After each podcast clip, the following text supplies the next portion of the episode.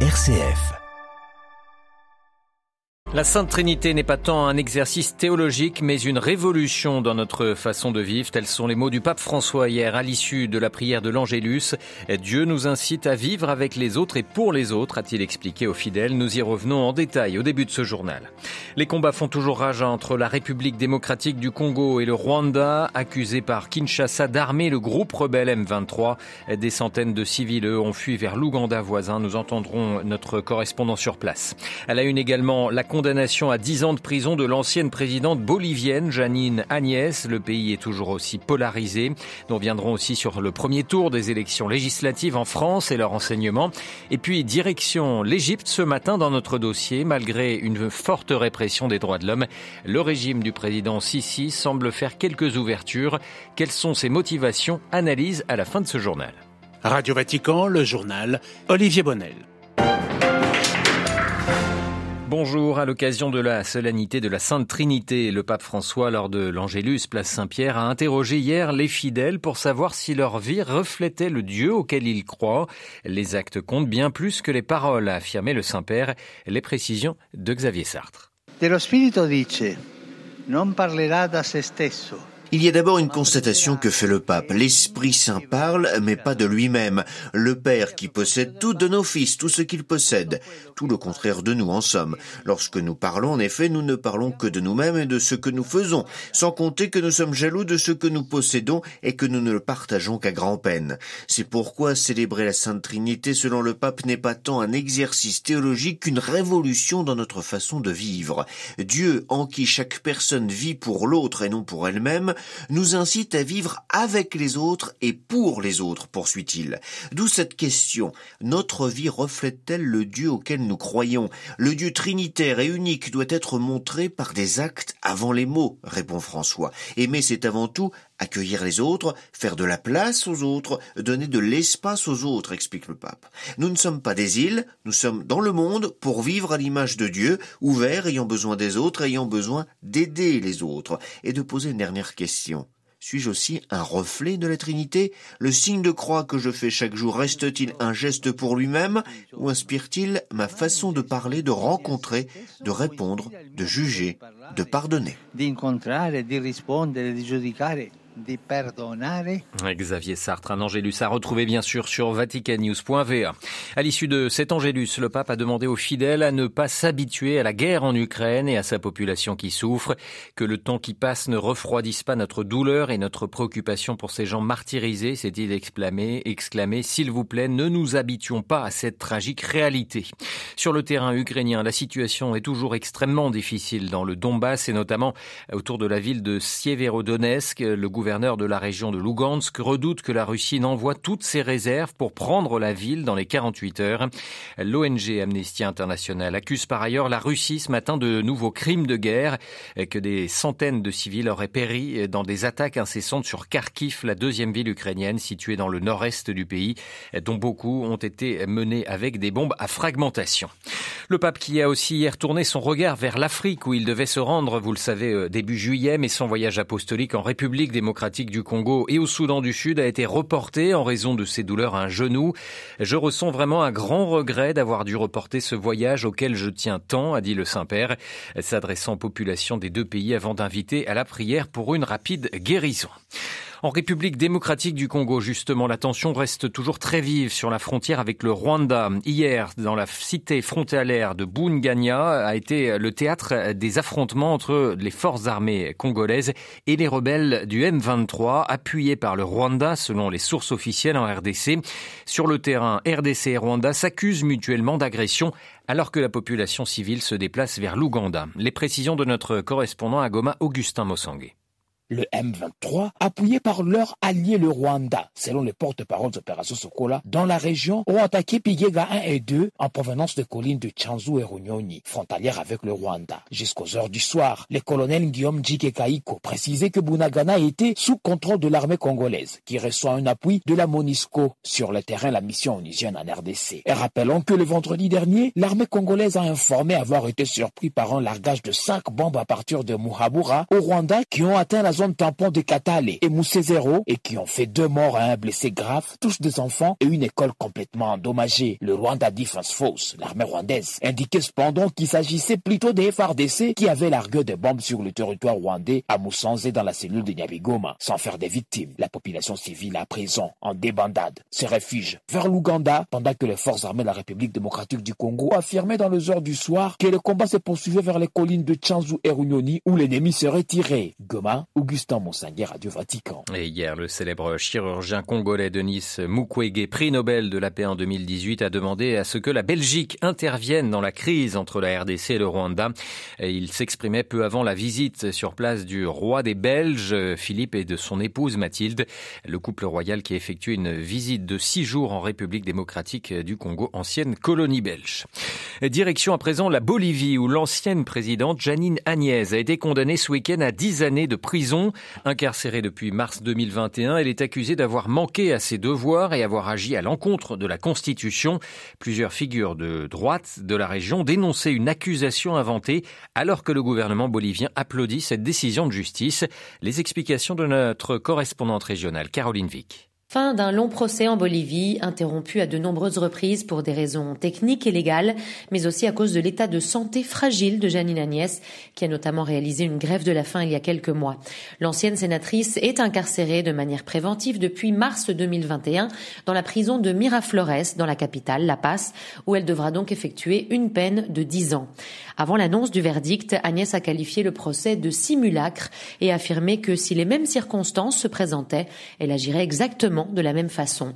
Après les élections de 2019 et la quatrième victoire d'Evo Morales, l'opposition avait crié à la fraude et l'ex-sénatrice s'était imposée à la tête de la Bolivie avec l'aide de l'armée. Elle s'était auto-proclamée présidente lors d'une séance sans majorité parlementaire et alors que la présidente de la Chambre des députés n'avait pas encore démissionné. Les référents de la droite ibéro-américaine comme le Chilien Piñeira, l'Argentin Macri ou l'Espagnol Aznar ont déclaré dans un communiqué que Janine Agnès était à leurs yeux détenue illégalement également après une accusation qu'il qualifie d'inventée. De son côté, le gouvernement bolivien a applaudi la décision de justice, représentant, je cite, un pas vers la consolidation de la démocratie en Bolivie. À Buenos Aires, Caroline Vic pour Radio Vatican. Le second tour de l'élection présidentielle en Colombie aura lieu dimanche prochain. Il opposera l'ancien maire de Bogota et candidat de gauche, Gustavo Petro, à Rodolfo Hernandez, homme d'affaires de 77 ans, surnommé par la presse locale le Trump colombien. Et surprise du premier tour, favori des sondages, Gustavo Petro pourrait devenir le premier président de gauche en Colombie. Un autre scrutin avait lieu hier en France, avait lieu hier en France. Le premier tour des élections législatives a rendu son verdict moins de deux mois après l'élection présidentielle, Emmanuel Macron et son parti présidentiel sont menacés de perdre leur majorité absolue à l'Assemblée face à la coalition d'une grande partie de la gauche. Marie-Christine Bonzon. Elisabeth Borne, la première ministre du président Emmanuel Macron, a lancé hier soir un appel à la mobilisation en vue du second tour. Nous ne pouvons pas risquer l'instabilité et les approximations, déclare Madame Borne, en dénonçant comme extrêmes les oppositions de gauche et de droite. L'opposition de gauche, pour l'essentiel réunie dans la nouvelle Union populaire écologique et sociale dirigée par Jean-Luc Mélenchon, est au coude à coude avec le parti présidentiel. M. Mélenchon appelle les électeurs à déferler au second tour pour empêcher le président de conserver la majorité absolue à la Chambre. Marine Le Pen lance le même appel aux électeurs, mais pour son Rassemblement national, les résultats du premier tour sont mitigés. En effet, si le RN progresse de 7 points par rapport aux législatives de 2017, il perd son statut de première force d'opposition. Cependant, la grande gagnante du premier tour des législatives est bien l'abstention qui atteint un nouveau record. 52% des électeurs français n'ont pas voté hier, c'est 22% de plus qu'il y a 30 ans. Marie-Christine Bronzon pour Radio Vatican. Un mot du Sri Lanka avant de passer à notre dossier. L'île va imposer des quotas hebdomadaires de carburant aux automobilistes. Le Sri Lanka, en défaut de paiement, vit la pire crise économique de son histoire et peine à financer ses importations de pétrole. Le pays a demandé de l'aide au Fonds monétaire international. L'ONU a mis en garde contre une dégradation encore plus profonde de la situation sur place qui pourrait déboucher sur une crise humanitaire.